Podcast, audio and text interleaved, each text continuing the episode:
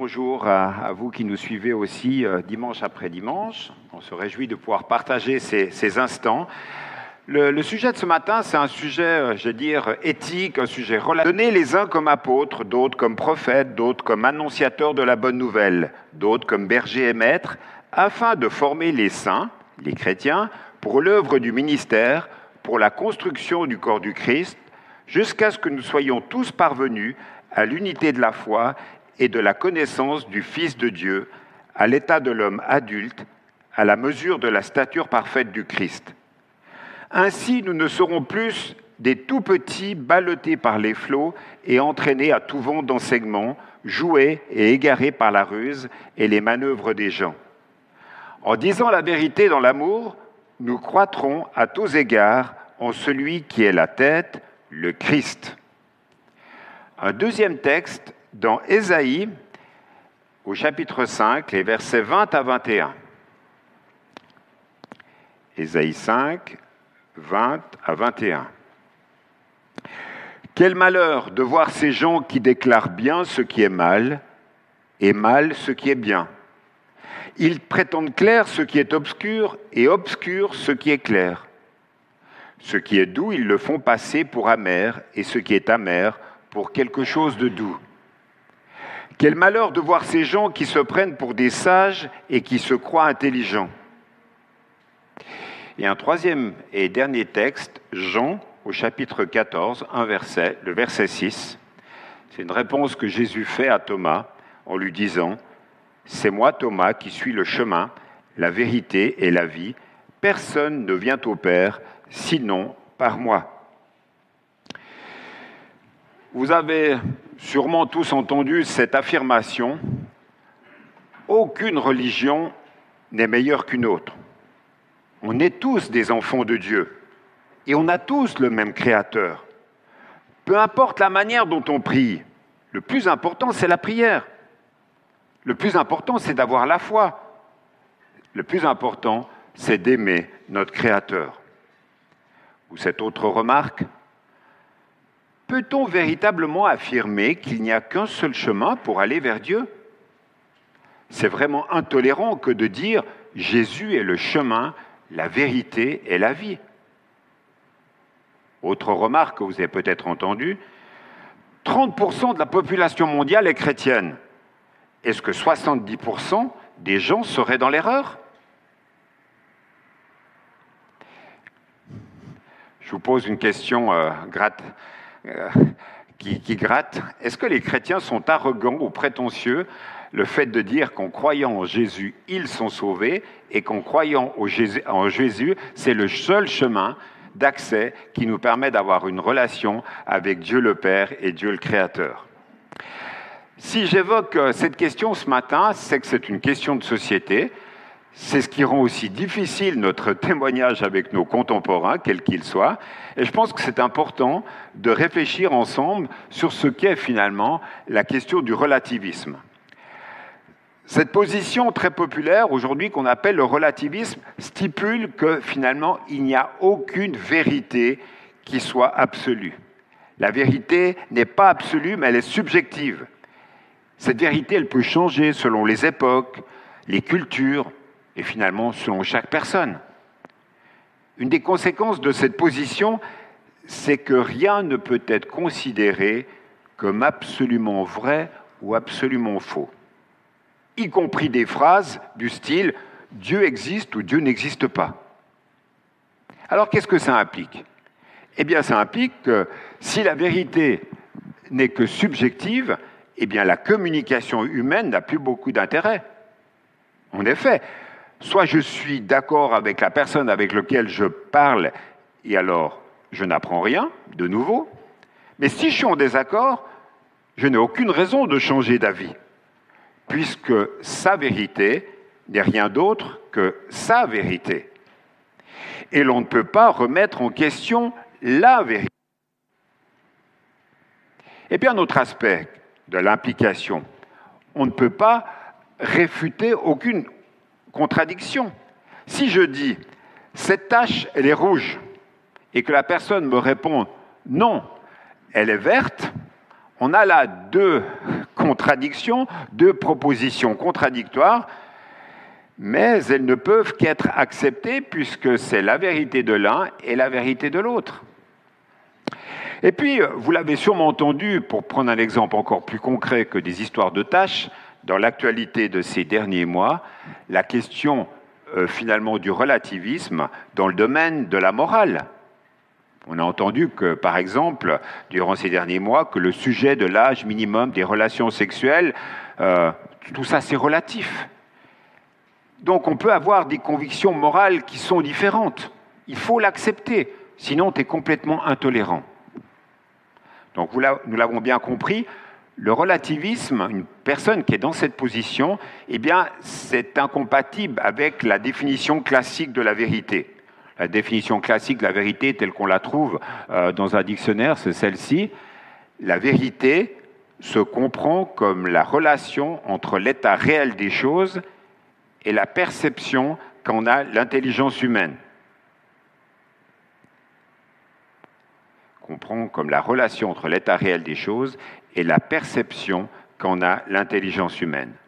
Par exemple, si je vous dis, le vendredi 9 avril 2021, le prince Philippe est décédé. C'est la vérité, c'est un fait réel. On ne peut pas le remettre en cause, c'est un fait qui est arrivé. Cependant, il faut bien réaliser que cette définition-là qu'on a sous les yeux euh, de la vérité, ce n'est pas la seule. Vous pouvez regarder sur Wikipédia, par exemple, il y a, selon le domaine dans lequel on est, dans le domaine de la philosophie, etc., des mathématiques, des sciences, etc., il y a plusieurs types de vérités. Donc la vérité n'est pas seule. Il existe de nombreuses définitions du mot et il y a toutes sortes de controverses très classiques autour des différentes théories de la vérité.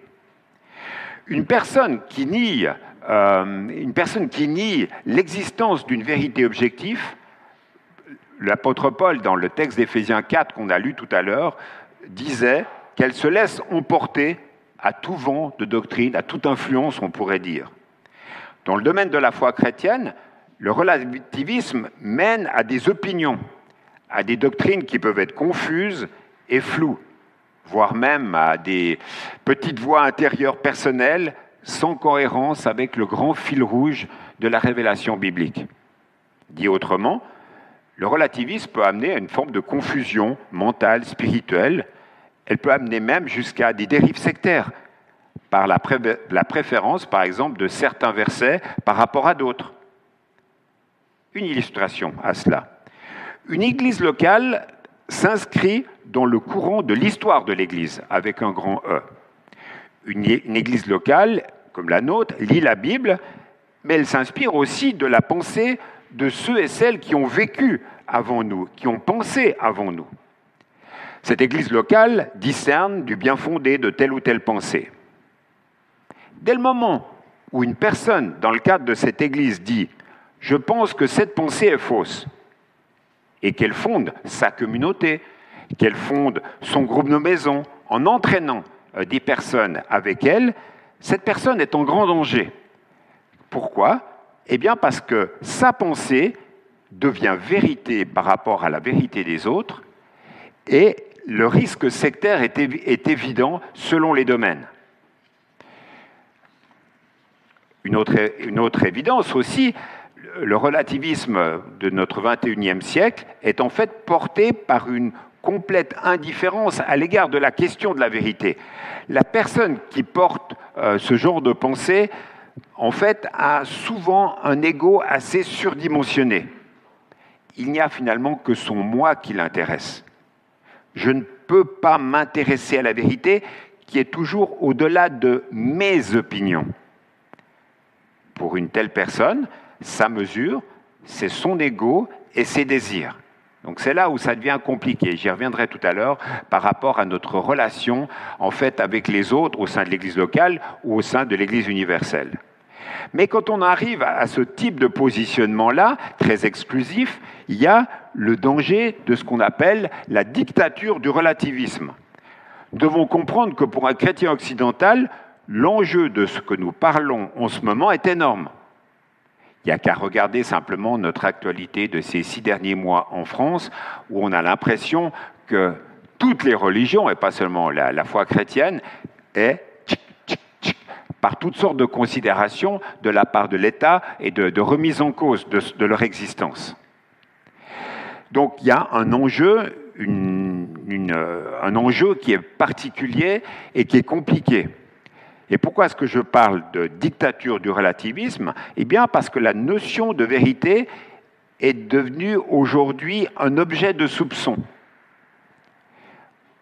La personne devient... C'est bizarre le fait que tu me dises que tu crois en quelque chose d'absolu. Si notre foi en Jésus est une vérité relative et si toutes les religions se valent finalement, eh bien le monde va sombrer dans une certaine forme de, chaos complet. Et pourquoi parler de, termes et de mots aussi forts que le mot dictature? En fait, l'attitude prétendument ouverte et tolérante du relativisme, eh bien, elle est trompeuse. Car en fait, la personne qui est dans le relativisme ne supporte pas une foi claire qu'il définit comme du fondamentalisme.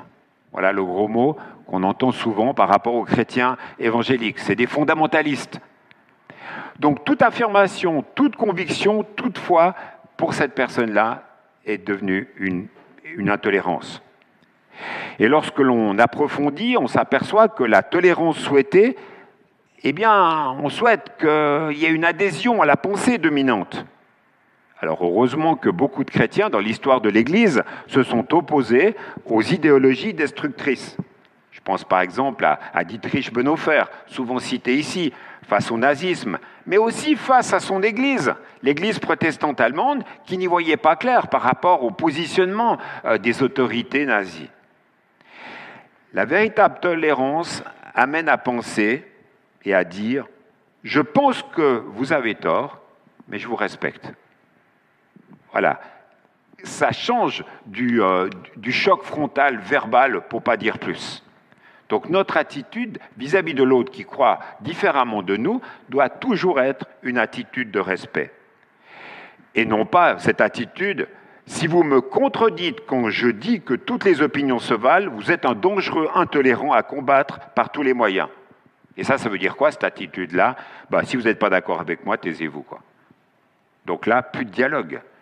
Et si on veut avoir un témoignage qui soit fait, qui soit respectueux, pour pas dire un témoignage d'amour du prochain, la première chose à faire, c'est quand même être à l'écoute de ce que la personne a à nous dire, même si elle n'est pas du même avis que nous, et ça veut dire donc la respecter dans, dans ses avis. Et puis ce relativisme aussi s'impose comme une norme absolue, comme la plus autoritaire des idéologies. Dans sa forme totalitaire, le, relativisme exclut parfois de manière violente toute idée de vérité. Donner deux exemples. Au plan politique, ne pas être relativiste, c'est être absolutiste. C'est vouloir établir, par exemple, pour rétablir la monarchie absolue de droit divin, ou pire encore, comme on le voit dans certains pays, une dictature. Et puis au plan religieux, c'est être prêt à partir en guerre d'ici les, les guerres de religion, et vouloir rétablir le fait de savoir, de connaître ce que l'autre croit. Et ça, c'est quoi? Ben, C'est l'Inquisition.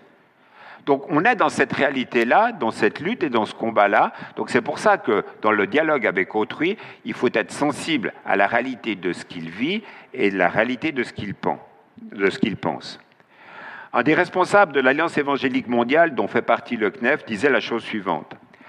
Avec un zèle évangélisateur et une hostilité sans précédent, le relativisme fait désormais la guerre à la religion en général et au christianisme en particulier. Il réduit au silence toute proclamation de vérité supérieure qui serait vraie pour l'ensemble des êtres humains et des cultures. C'est pour cela que le relativisme est l'une des difficultés que l'on rencontre dans notre témoignage lorsqu'on veut dire l'Évangile. Notre défi est donc de dire ce que l'on croit être juste de l'Évangile et de ne pas succomber déjà nous-mêmes en tant que chrétiens à la tentation du relativisme ou d'une interprétation de la Bible qui pourrait varier ou être euh, sélective sur des sujets essentiels comme celui du salut. Donc il y a un véritable encouragement déjà de savoir en quoi nous croyons et de dire les vérités essentielles de, de l'Évangile. On doit être des hommes et des femmes de conviction. Mais pour être des hommes et des femmes de conviction, il faut déjà savoir en quoi nous croyons. Et la raison même de la confession, des confessions de la foi dans l'histoire de l'Église, c'était justement pour réaffirmer un certain nombre de choses. Le chant qu'on a chanté tout à l'heure, Je crois, est une forme de credo, de, confession de, notre foi pour dire par le chant ce en quoi nous croyons. Et on l'affirme avec foi, avec force, je l'espère. Donc être des hommes et des femmes de conviction. Et concernant la vérité, ce n'est pas une question d'opinion personnelle. Voici quatre points concernant la vérité. Tout d'abord, soyons des hommes et des femmes enracinés dans la vérité en fondant notre foi dans une relation à l'égard de Jésus qui doit aller, qui doit être de plus en plus approfondie. C'est Pilate qui demande à Jésus, en fait, c'est quoi pour toi la vérité? Tout en, disant, en posant cette question, quand on relit ce, verset dans son contexte, on s'aperçoit que Pilate ne s'attend pas trop à recevoir une question. Et quand on lit l'ensemble de l'évangile de Jean, eh bien, on s'aperçoit que Jésus dit, alors c'était quelques chapitres avant, au chapitre 14, alors que la question de Pilate, c'était au chapitre 18, Jésus dit, transmet, communique régulièrement à son premier cercle de disciples, je suis le chemin, la vérité et la vie. Il leur a dit qu'il est le poteau indicateur pour aller auprès du Père, pour mieux connaître qui est le Père. C'est d'ailleurs très intéressant de savoir, nous qui méditons maintenant depuis trois ans, euh, euh, j'allais dire presque dimanche après dimanche, l'évangile de Jean, c'est très intéressant de savoir que le mot vérité, s'il est employé 109 fois dans le Nouveau Testament, il est employé 45 fois dans l'évangile de Jean. C'est intéressant, ça veut dire que pour Jean, le fait que ses lecteurs ou ses auditeurs connaissent ce qui est le vrai, la vérité, la vérité spirituelle et qu'ils s'enracinent là-dedans, c'est quelque chose qui pour lui est des plus importants. Pour Jean, la capacité de connaître la vérité est liée au fait de connaître Jésus. Et c'est pour ça qu'on peut euh, voilà, discuter sur 36 000 choses avec nos contemporains, il y a des fois sur le, domaine de la foi ou le domaine de la religion, mais à un moment donné, nous sommes invités à montrer qui est Jésus, d'une manière ou d'une autre. Lire, méditer un évangile, euh, montrer le film Jésus, inviter les gens à mieux connaître la personne de Jésus, le message de Jésus, l'enseignement de Jésus. L'étalon mesure de la vérité est en Jésus-Christ, le Fils de Dieu, l'homme véritable. Donc une fois adulte, ne se nourrit non pas du dernier courant à la mode, mais se nourrit d'une relation personnelle avec Jésus.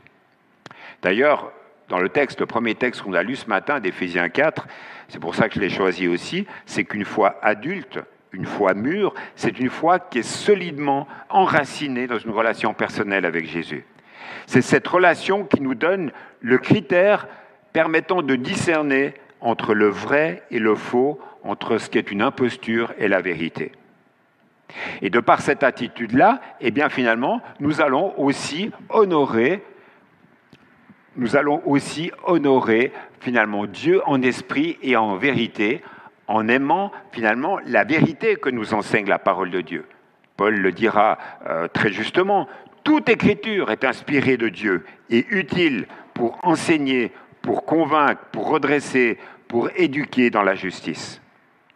Et donc, pour nous équiper à contrer finalement toutes sortes et toutes les formes de mensonges qui pourrait y avoir dans les propos qui nous sont tenus. Donc il y a cette invitation à proclamer la vérité et même dans un contexte pluraliste de, nombreuses religions que nous côtoyons ici en France, eh bien, nous sommes invités à partager l'Évangile avec amour.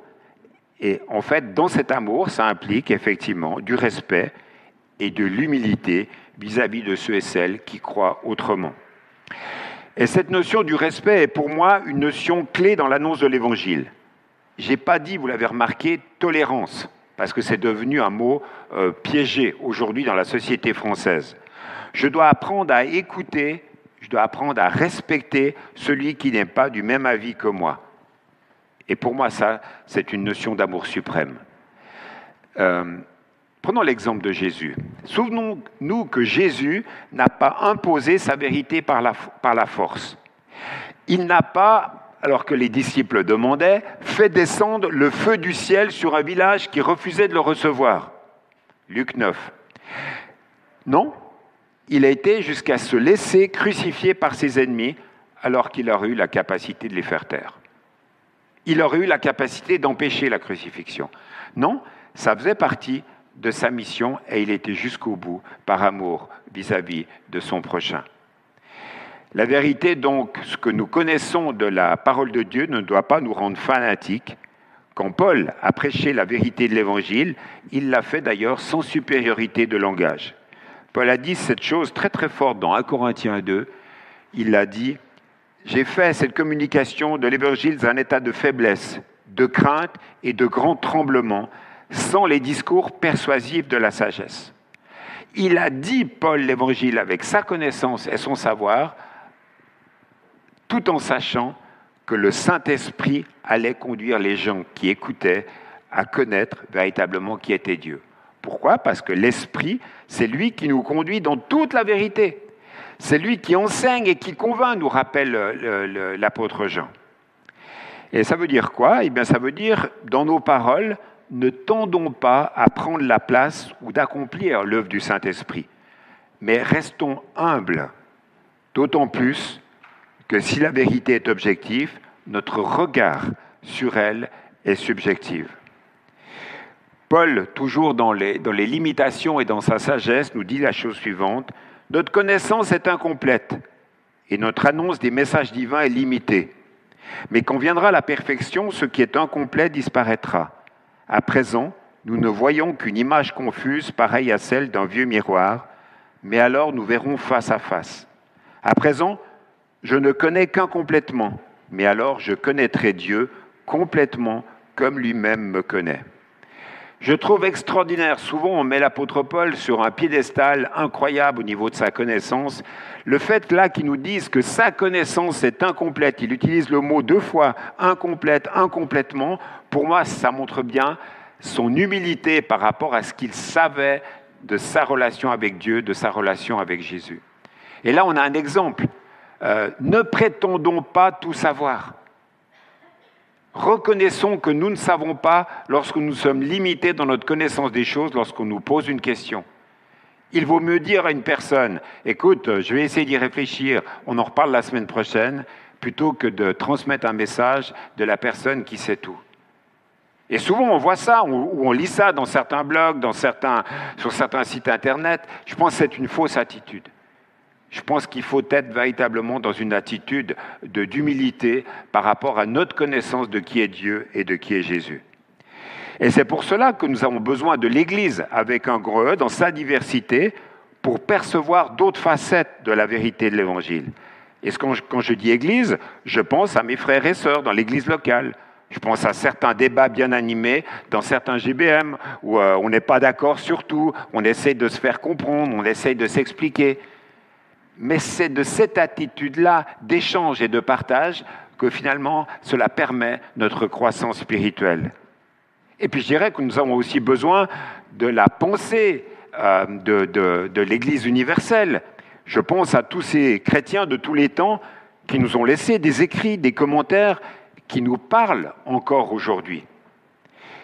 Et finalement, quand je pense à Église, je pense au ministère de l'Église, ces cadeaux que Dieu nous fait. C'est le texte qu'on a lu tout à l'heure d'Éphésiens 4 avec les différents ministères évoqués. Et pourquoi ces ministères ont-ils été donnés à son Église? Eh bien, c'est ce que Paul nous rappelle dans Éphésiens 4. De cette façon, nous parviendrons tous ensemble à l'unité de la foi dans la connaissance du Fils de Dieu. Nous deviendrons des adultes dont le développement atteindra à la stature parfaite du Christ alors nous ne serons plus des enfants emportés par les vagues ou le tourbillon de toutes sortes de doctrines, trompés par des hommes, recourant à la ruse pour entraîner les autres dans l'erreur. Personnellement, j'ai toujours plaidé pour un respect de ceux qui ont la connaissance dans un domaine particulier. Un juriste, ça ne me viendrait pas à l'idée, lorsque je rencontre un juriste, de, de prétendre que je connais mieux la loi que lui. C'est une porte, une porte ouverte j'enfonce là. Vous rencontrez un médecin, si vous êtes dans l'informatique, vous n'allez pas avoir la prétention de dire euh, je connais tout du corps humain. Et je pense que si Paul nous rappelle ce, ce passage-là qu'on a sous les yeux, c'est que finalement, c'est aussi pour nous faire comprendre que lorsque Dieu donne des enseignants dans la réalité du corps de Christ, je pense que c'est important aussi d'être à l'écoute et de lire, de confronter leurs pensées, de confronter leurs paroles, de confronter leurs messages. Et c'est ainsi que petit à petit, comme le dit ce texte, nous deviendrons des adultes et non plus des enfants ballottés par toutes sortes de choses. Moi, j'entends dans le partage avec les frères et sœurs que souvent, ils ont une connaissance euh, précise sur quelques versets isolés, mais qu'ils ont de la peine à prendre du recul. Parce que prendre du recul sur le texte biblique, ça nécessite de prendre du temps pour l'étudier. Comme nous avons une parenthèse, comme nous avons été invités au travers de l'atelier biblique de la fin de la semaine avec l'épître aux Hébreux. Ben, L'invitation qui nous est faite, c'est de lire toute l'épître avant cette soirée. C'est un beau défi. On prend du temps pour des tas d'autres choses. Mais en, prenant, en lisant l'ensemble de cette épître, on a une vision globale de ce que dit cette épître. Par contre, si on connaît quelques versets par-ci, par-là, en fait, on n'a pas la connaissance globale de l'épître. Voilà, il y a un véritable défi. D'ailleurs, c'est pour ça que euh, Dieu a voulu qu'on ait des livres bibliques complets et non pas euh, semer des versets bibliques par-ci, par-là. Il y a des versets bibliques semés par-ci par-là qui peuvent nous encourager ponctuellement, mais ce n'est pas ça qui fait notre enracinement dans la parole de Dieu. Et puis, une dernière euh, euh, pensée, c'est une invitation finalement à incarner cette notion de vérité dans notre quotidien. Et je vous renvoie là au, message qu'avait donné euh, Xavier il y a quelques semaines. Ça veut dire quoi incarner la vérité dans notre quotidien? La vérité, ce ne sont pas un ensemble de paroles théologiques mises, bout à bout, pardon. mais la vérité, c'est incarner dans la personne de Jésus. Donc incarner la vérité, c'est donc ressembler à Jésus de plus en plus et, et ne pas se conformer finalement aux diverses influences qu'il peut y avoir euh, à notre égard, les influences qui sont là, présentes autour de nous dans le monde qui nous entoure. Incarner le message de vérité, on doit le faire, on est invité à le faire par des actions avant des paroles. Ce sont nos actions, nos comportements, nos caractères qui doivent transpirer avant nos paroles. Et c'est ça finalement, pratiquer la parole de vérité. Et puis, je vais rajouter aussi quelque chose, vivre l'évangile au quotidien, c'est aussi avoir ce souci. Je donne un exemple. Quand vous priez pour, euh, pour une monitrice d'école du dimanche, pour son service, c'est bien de prier pour elle. Mais n'oubliez pas qu'elle a peut-être un travail durant la semaine, une activité pendant la semaine. Pensez à elle dans son témoignage durant la semaine. Pensez pas seulement à elle le dimanche matin ici entre 10h et midi. Il y en a plusieurs qui sont dans des, euh, dans des professions à caractère social ou dans le domaine de l'enseignement, de la transmission. Pensez à eux, incarner l'Évangile au quotidien, c'est incarner l'Évangile aussi dans la réalité de nos vies professionnelles et familiales. Un véritable défi. Application et conclusion. Le choix entre relativisme et vérité, finalement, ça devient un, débat qui est tendu, voire un faux débat. Le vrai débat, moi, il me semble qu'il est ailleurs aujourd'hui. C'est plutôt entre ce qui est vrai et la notion du, mensonge, entre ressemblance au Christ et la ressemblance au monde. C'est entre le fait d'être libre ou d'être esclave de toutes sortes d'influences. Car finalement, ce que nous dit Jésus, en fait, vérité et liberté sont profondément liés. Dernier passage que j'aimerais lire, c'est dans, Jean 8. Si vous restez fidèles à mes paroles, vous êtes vraiment mes disciples. Ainsi, vous connaîtrez la vérité et la vérité vous rendra libre. Ils lui répondirent, Nous sommes les descendants d'Abraham et nous n'avons jamais été les esclaves de personne. Comment peux-tu peux nous dire, vous deviendrez libres? Jésus leur répondit, Oui, je vous le déclare, c'est la vérité. Tout homme qui pêche est un esclave du péché. Comme type comme titre de ce message, je vous avais donné cela, relativisme et vérité, comment transmettre l'Évangile. Et là, je viens de souligner qu'une personne peut être libre, ne peut être libre que si elle est libérée du péché, du péché du relativisme, par exemple. Alors, c'est facile de le dire comme ça, mais finalement, dans la société dans laquelle nous vivons, société qui est après, une, société qui était marquée par les valeurs du christianisme.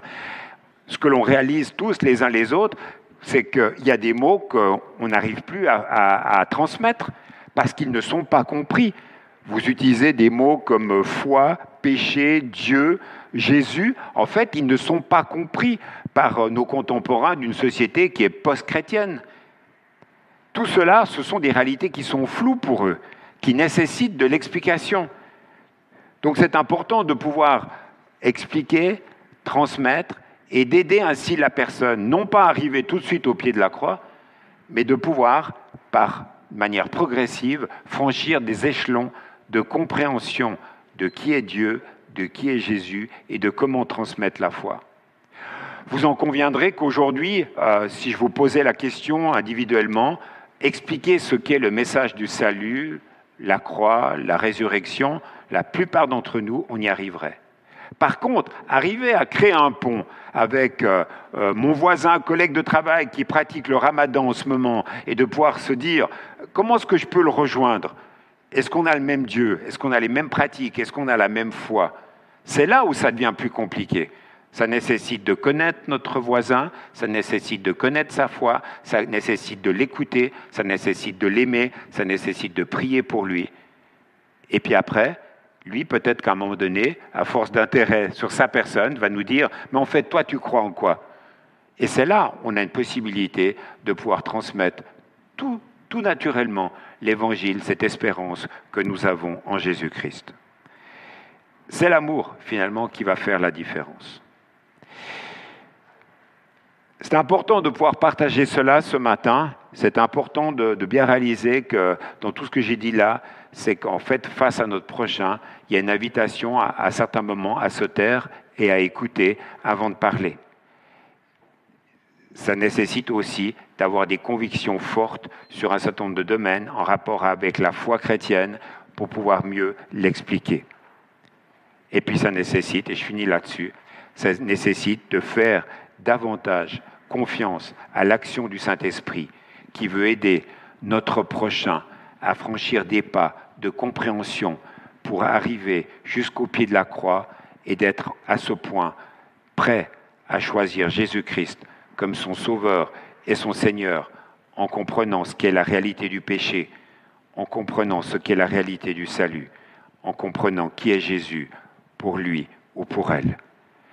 Que le Seigneur nous encourage à prendre conscience, lorsqu'on nous rencontrons des hommes et des femmes autour de nous, arriver à prendre conscience de ce qu'ils croient ou ne croient pas et de quelle manière ils peuvent être dans ce relativisme qui peuvent les, les enfermer complètement dans un mode de pensée euh, qui est complètement euh, aux antipodes d'une autre. Donc à nous de faire les pas pour arriver à les rejoindre. Je vous invite à la prière. Seigneur, nous voulons te remercier tout d'abord pour ta parole, merci pour son enseignement, merci pour les exemples que nous avons de comportement et d'attitude, merci pour l'exemple que tu nous donnes, Jésus, merci pour l'exemple de Paul qui est modéré dans ses prises de parole. Seigneur, nous voulons vraiment te, demander de venir à notre secours lorsque nous témoignons de toi. Apprends-nous à écouter notre prochain, à discerner là où il en est. Apprends-nous à, comprendre ses besoins aussi. Seigneur, permets que nous ne tombions pas en fait dans la tentation que nous-mêmes, déjà aussi en tant que chrétiens, de relativiser les choses. Mais apprends-nous, Seigneur, à découvrir ta parole, à nous enraciner en elle et à grandir à la stature parfaite du Christ. Seigneur, on te remercie pour, euh, pour l'aide de ton esprit, merci pour ton soutien, merci de nous donner des opportunités de témoignage dans notre vie au quotidien. Seigneur, notre attente, elle est en toi et en toi seul, et on te remercie pour toutes choses que tu nous accordes, et ceci jour après jour. Amen.